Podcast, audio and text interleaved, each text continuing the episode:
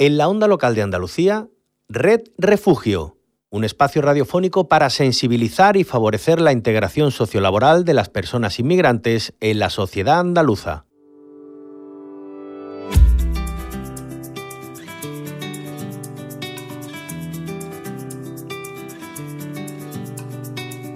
Pasas el día conectado, escondido en algún lugar, acechando como un extraño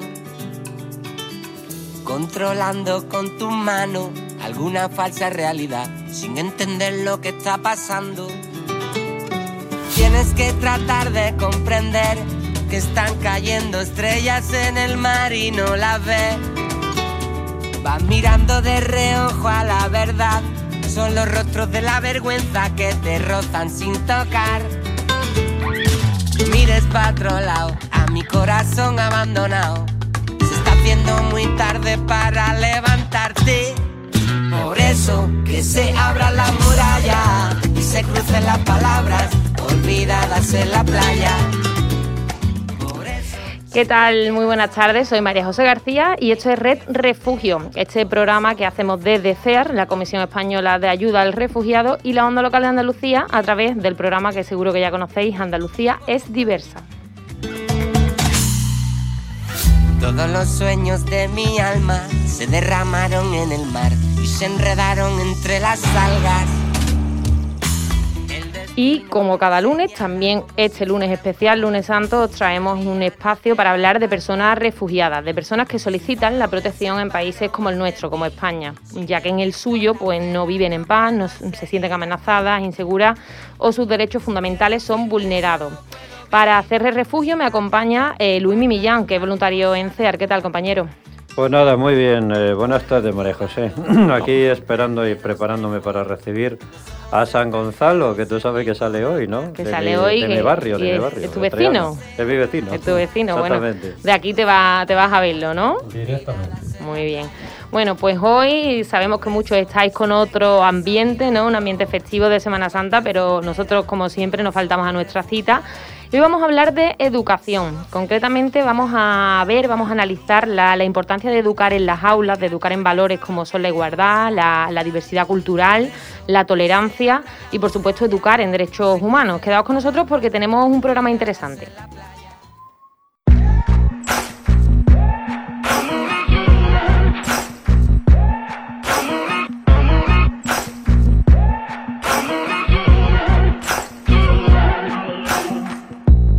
Maybe I'm foolish, maybe I'm blind. Thinking I can see through this and see what's behind. Got no way to prove it, so maybe I'm lying. But I'm only human after all. Bueno, pues para empezar con música como habitualmente, tenemos hoy un temita en inglés, María José, para quien se les ha dado, a quien les ha dado por estudiar idiomas. Se trata de Human, un hermoso tema de Rag Bone Man que dice algo así como, tal vez soy tonto, tal vez estoy ciego, pensando que puedo ver a través de esto y ver lo que hay detrás. No tengo forma de probarlo. Entonces tal vez estoy mintiendo, pero solo soy humano después de todo. Solo soy humano después de todo. No me eches la culpa.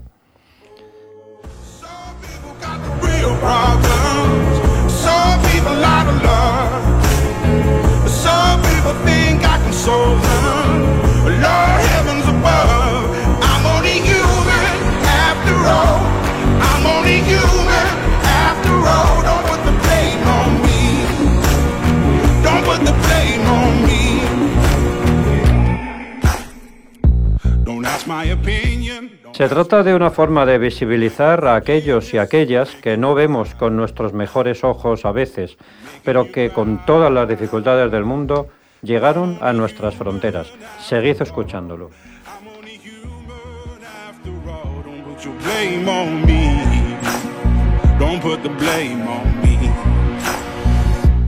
Oh, some people got real problem. Some people love. Think I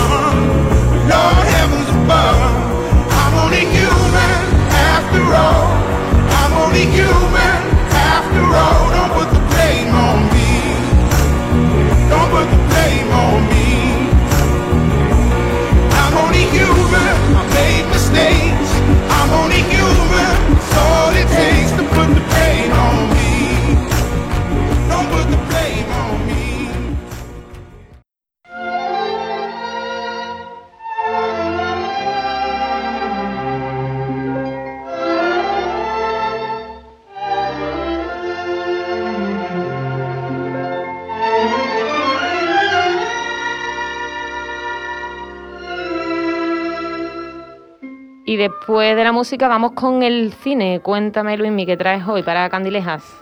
Pues mira, María José, por seguir con nuestro apoyo a nuestros hermanos ucranianos, os traigo una peli de un director ruso, precisamente. Es la película Batalla por Ucrania, de Andrei Konchalovsky, ese famoso director ruso, que analiza en ella como Ucrania, una antigua parte del Imperio Soviético y actual gran país europeo, lucha por escapar del estrecho abrazo del antiguo hermano mayor, del que fue hermano mayor Rusia, y no convertirse en uno de los satélites americanos. Este extenso estudio de la película duró casi tres años, fíjate, interesante, para conocer un poco más del origen y consecuencias de este conflicto.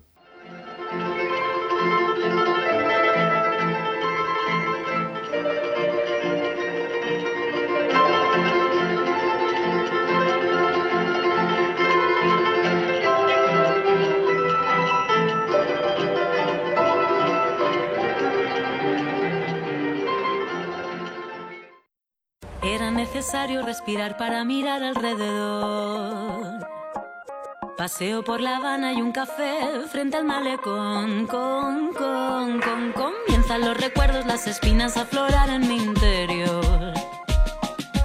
Todo lo que no se atiende, tarde o temprano reaparece. Ay, pero nos miramos, vaya, no pasamos a ver si remontamos. Sin dedicarle más tiempo, que el mundo está lleno de mujeres y hombres buenos. Así que le canto a los valientes que llevan por bandera. Visibilizar la realidad de las personas refugiadas y construir una ciudadanía transformadora y comprometida con la defensa de sus derechos. Ese es el trabajo que hacemos en CEAR desde nuestro eje de sensibilización.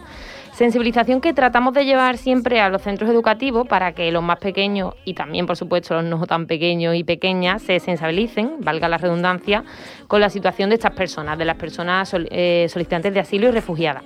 Queremos que las conozcan, que sepan de sus historias, por qué han huido de sus hogares y sobre todo que entiendan que la acogida y la convivencia son nuestro deber y también, por supuesto, una oportunidad, ¿no? Una oportunidad para crecer en una sociedad intercultural que promueve valores como son la igualdad y la tolerancia.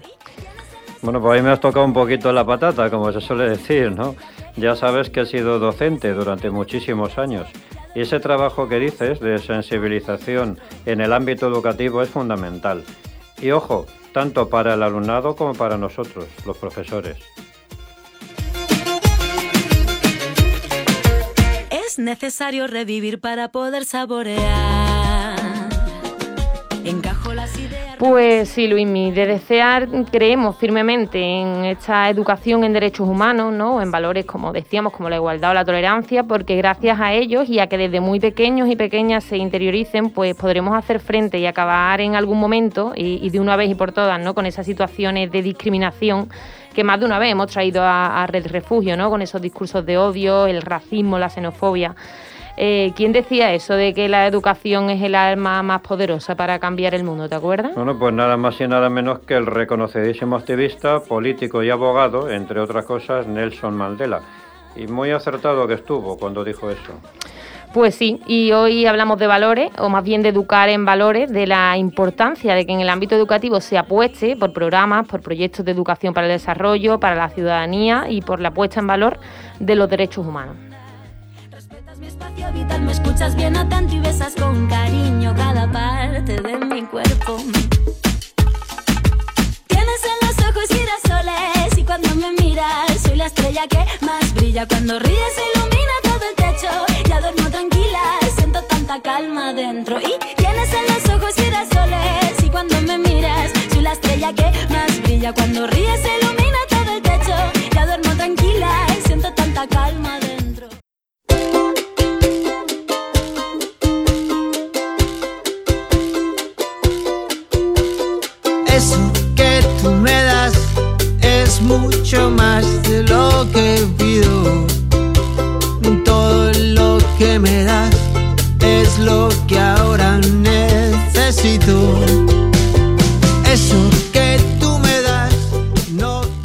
Bueno, pues mira, en este sentido que dices, creo que tenemos la suerte de conocer de primera mano la labor de diferentes centros, entidades, colegios que apuestan por eso, ¿no? Que educan, forman o promueven los derechos humanos y esos valores tan importantes a desarrollar desde la infancia.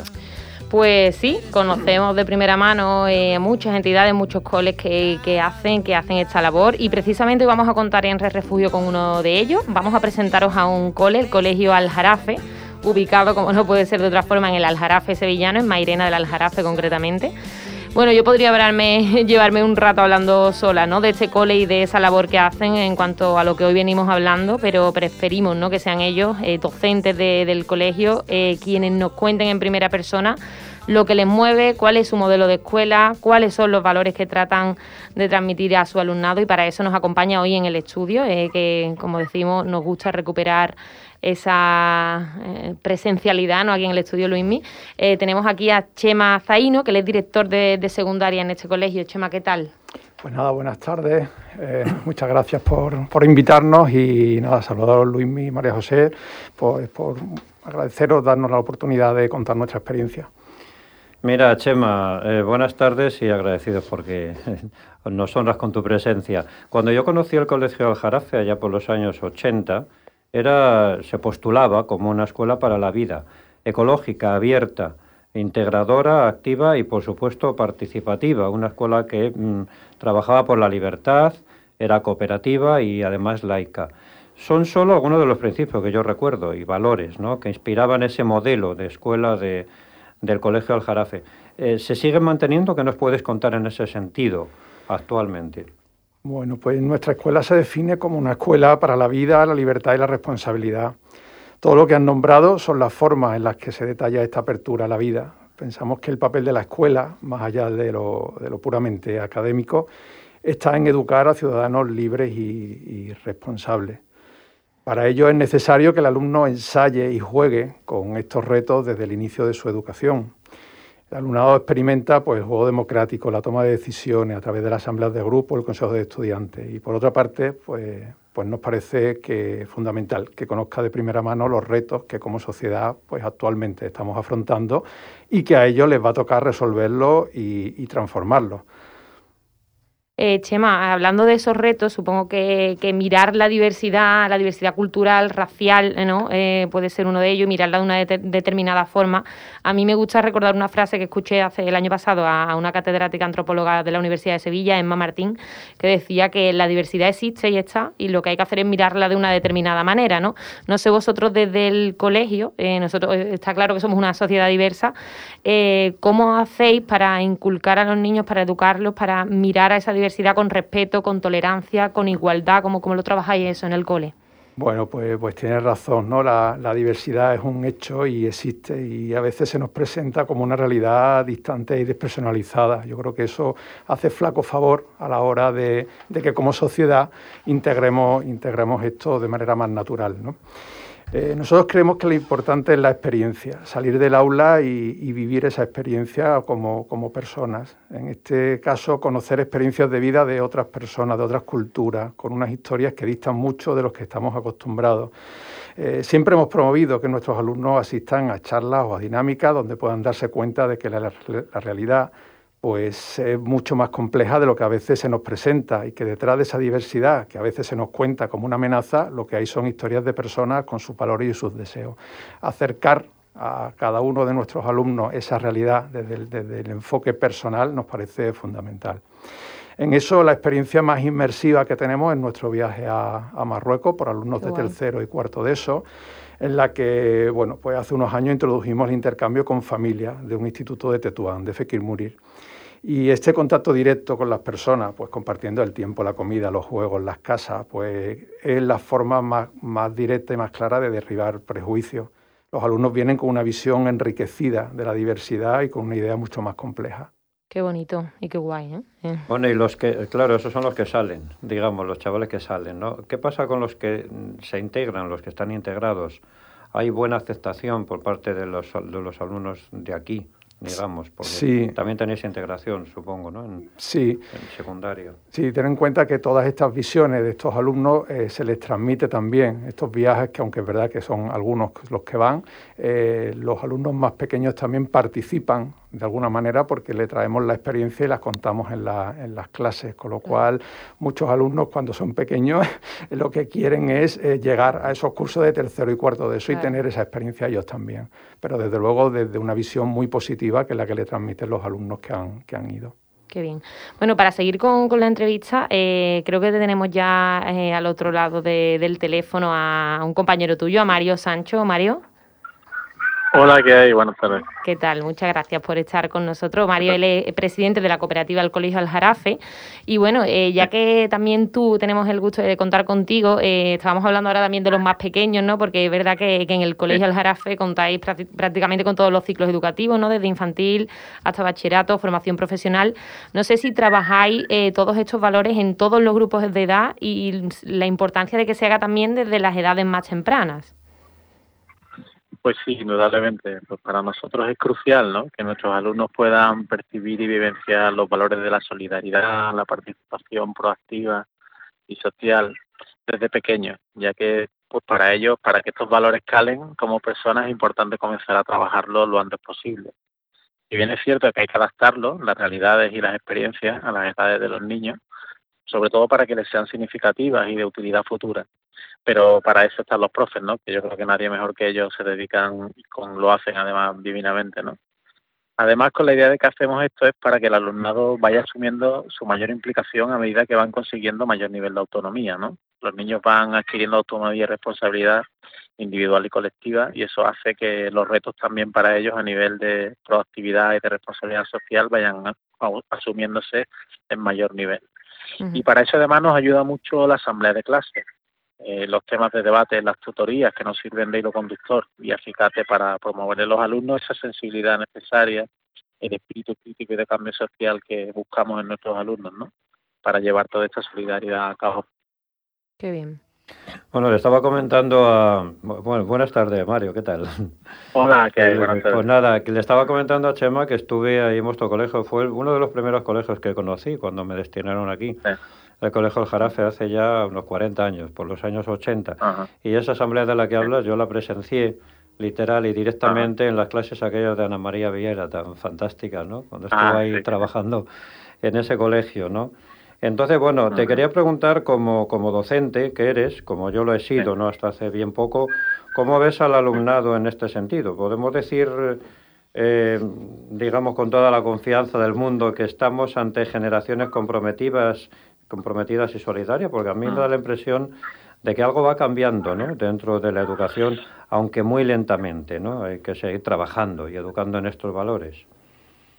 Yo, yo creo que sí, además, mm, sinceramente, cuando eh, yo creo que hay un discurso fuera, ¿no? que muchas veces no, se no hace eco de la realidad. Yo creo que como docente tenemos que ser eh, optimistas, ¿no? Y a mí, evidentemente, hay que seguir trabajando y educando estos valores, pero desgraciadamente todavía nos encontramos con situaciones de discriminación, discursos de odio, pero no podemos olvidar también de que estamos viviendo una etapa complicada, donde la sociedad sigue convulsa por lo que hemos vivido por la COVID, que además ha supuesto un retroceso en la apertura y un paso atrás en las tareas conjuntas, tanto de ayuda como a nivel individual, ¿no?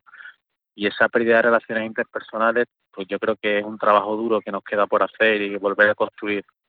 Aún así, bueno, sigo creyendo en, los alumnos y en su capacidad de sensibilidad, ¿no? Yo creo que eso es importante, sobre todo cuando lo trabajas un poco te das cuenta que hay mucho, hay mucho de fondo en ellos en ese sentido. Qué bien. Pues sí, eh, yo también lo creo, eh, creo como Mario que, hay mucho, que se está haciendo mucho y se ve, ¿no? Se ve el trabajo que se está haciendo y, la sensibilidad que tienen ellos. Yo cuando he ido a vuestro cole y cuando hemos ido con la sensibilización de CEAR a otros coles, se ve eh, que los chavales están comprometidos y, tienen esa disposición. Ya por último, no sé si Chema, ya, ya que te tenemos aquí, por supuesto nos gustaría poner en valor el trabajo, la disposición que tenéis con nosotros, con CEAR en este caso, eh, si no me equivoco, creo que hace poquito menos de un año que venimos colaborando, tanto desde CEAR con el Colegio del Jarafe.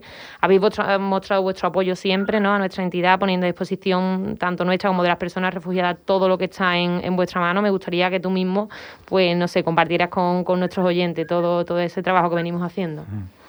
Bueno, pues inicialmente ofrecimos las aulas porque alguien nos dijo que no, no, pues no cabían los usuarios donde estaban dando clases de español y a partir de ahí se nos encendió la luz de poder colaborar en otras cuestiones. La verdad es que fue un, bueno, firmamos un convenio de colaboración un poco a ciegas, casi con muy buena disposición y, sin, sin, datos, sin cosas concretas, pero creo que desde entonces hemos, hemos tenido bastante interés por las dos partes de, colaborar y ayudarnos. ¿no? Yo creo que, que, aunque, vamos, desde aquí quiero agradeceros porque me parece que, que la visión a lo mejor que tenéis es que nosotros estamos colaborando con vosotros y la visión que tenemos nosotros es justo la contraria. ¿no? Es decir, el hecho de que hayáis venido a dar charlas de sensibilización o, la oportunidad que han tenido nuestros alumnos de compartir clases de educación física con usuarios de, de CEAR, bueno, pues para eso nosotros es un enriquecimiento que no, que no tiene precio. Eh, las instalaciones y tal, bueno, pues yo creo que son, bueno, pues que, nos ha surgido naturalmente ponerlas a vuestra disposición, porque bueno, lo que tenemos nos parece que, es, un, es, un, tema también de compromiso social y de compromiso con vosotros y es una manera también de, llevar a la práctica todos estos discursos que, muchas veces se quedan vacíos en las palabras. Eh, el hecho, por ejemplo, el otro día que nos dijerais que, que, bueno, que estabais pensando en nuestro centro, para presentar el libro de Tres días en la arena de Ibrahim, pues para nosotros es un honor y desde luego vamos a hacerlo y vamos a ponernos a disposición porque nos parece que, como, te he dicho antes, es un enriquecimiento para toda la comunidad educativa, no solo para los alumnos, sino también para las familias y el profesorado. Qué bien, pues, pues sí, seguiremos, ¿no? Seguiremos con esa presentación adelante, ojalá que sí, seguro que sí. Y, nosotros, pues igual, encantados de, esa disposición vuestra, de, lo bien que se trabaja con vosotros y, para nosotros es un gusto, la verdad. Bueno, creo que sigue, que sigue Mario, ¿no? El teléfono. Sí, sí. Vale, pues, pues Mario, ya para despedirte, darte las gracias por haber estado este ratito con, nosotros aquí en Re Refugio, igual que le, que le hemos dicho a Chema por, por la disposición que mostráis siempre desde el cole. Pues nada, muchas gracias a vosotros y es un placer trabajar y creo que es un lujo también para nuestros alumnos. Muchas gracias. Hasta luego, gracias. Hasta luego.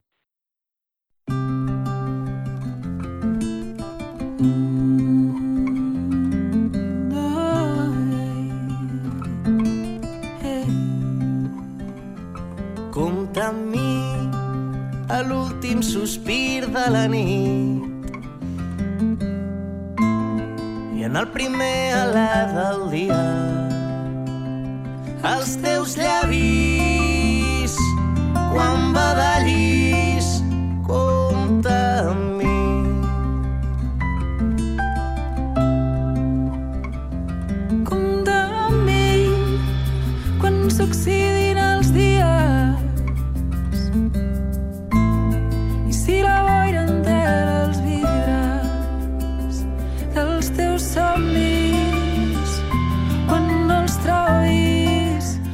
y qué buen día hoy, este lunes santo, ¿no? Eh, pero que es muy oportuno por el tema que estamos tratando, eh, la jornada de la que te voy a hablar hoy, Luismi.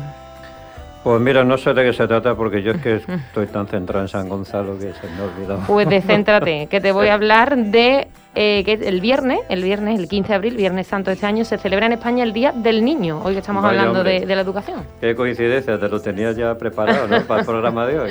Hombre, claro. Eh, y como te digo, muy oportuno, ¿no? Porque este día es un homenaje para los más pequeños y pequeñas con el fin de promover sus derechos e impulsar su bienestar. Además, se pretende sensibilizar a la población sobre las necesidades integrales de niños y niñas españoles y, por supuesto, de otras nacionalidades como base fundamental de nuestra sociedad. Pues mira, María José, estoy viendo por aquí precisamente que es cierto que ya existe un Día Universal del Niño, establecido oficialmente por la Organización de las Naciones Unidas, la ONU, que es el 20 de noviembre. Sin embargo, queda elección de cada país escoger el día para su celebración a nivel nacional. Por ello, España lo celebra efectivamente, como bien dices, cada 15 de abril.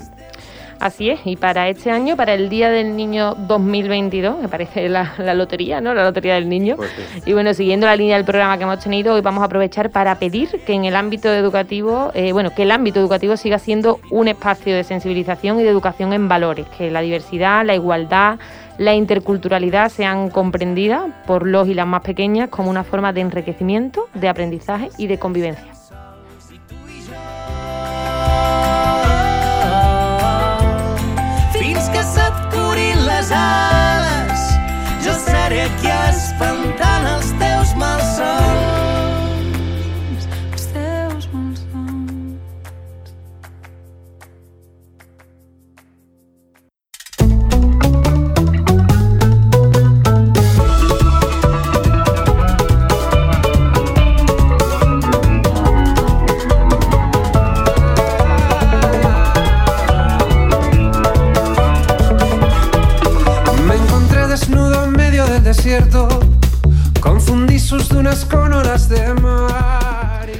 Pues llega la sección gastronómica, acoge un plato. Cuéntame, Luismi, ¿qué plato acogemos hoy a esta hora y con este hambre? Pues sí, seguro. Pues mira, hoy toca un plato de la cocina palestina que nos lo trae Imad Al-Qadra. Es uno de esos que os sonará si habéis ido a algún restaurante de esas tierras del Oriente Próximo. El tabulé, ¿te suena? María Me José? suena, pero creo que no lo he probado, así Tú, que tú eres más de pestiños, ¿no? Yo soy más de dulces. de ahora, Sí, de sí. Semana Santa. Bueno, pues fíjate que tiene que estar buenísimo, porque mira lo que dice nuestro usuario de esa receta. En mi cocina hay muchos platos especiales, pero el tabulé o la taboula es mi favorito y una herencia muy importante para los países de mi región. Es un plato que no puede faltar en la mesa. Así que ya sabéis, amigos y amigas, a poneros los mandiles, sacáis la receta de acoge un plato y a pringarse las manos. Bueno, eh, me tendrás que, no sé si es dulce, si es salado, ¿eso lo sabes? Porque no, no tengo ni, ni un dato. Pues yo creo que es más bien salado. más bien salado, ¿no? Es un, no es un postre, ya te veo las intenciones. Bueno, pues si queréis saber cómo se hace, en qué consiste este plato, el tabulé, eh, podéis entrar en la página web www.acogeunplato.org, donde está el recetario Acoge un plato de CEAR, eh, con plato de, de diferentes nacionalidades, de usuarios de CEAR que han eh, plasmado ahí todas sus recetas y lo descargáis. Y por supuesto, una recomendación que hacemos cada semana desde nuestro programa.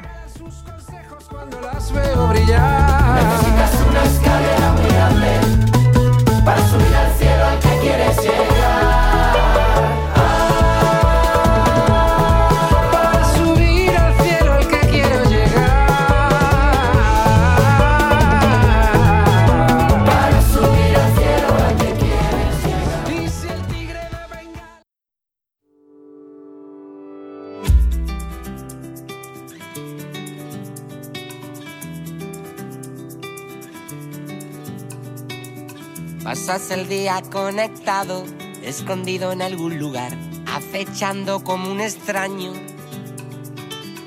controlando con tu mano alguna falsa realidad, sin entender lo que está pasando.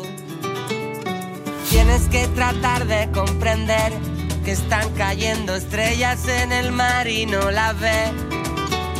Vas mirando de reojo a la verdad. Son los rostros de la vergüenza que te rozan sin tocar. Mires para otro lado, a mi corazón abandonado. Se está haciendo muy tarde para levantarte.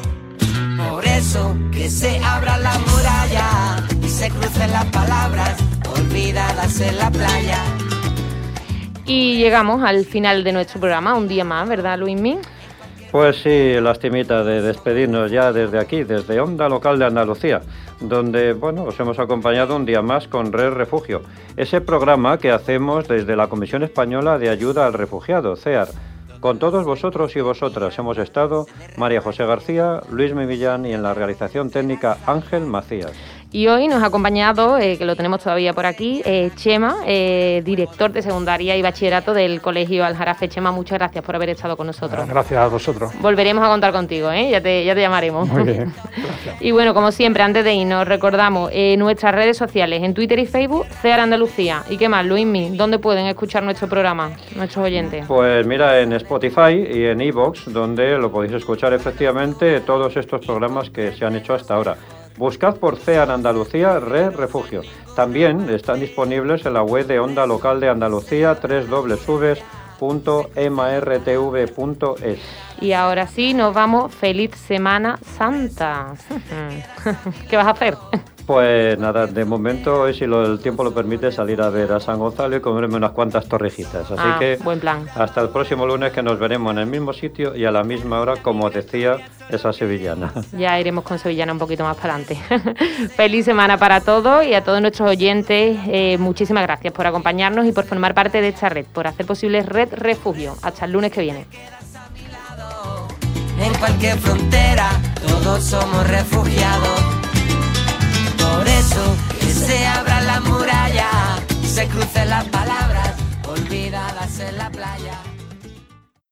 Hasta aquí, Red Refugio, un espacio radiofónico producido por CEAR y EMA-RTV para el proyecto Andalucía es diversa, con la colaboración de la Dirección General de Coordinación de Políticas Migratorias, Junta de Andalucía.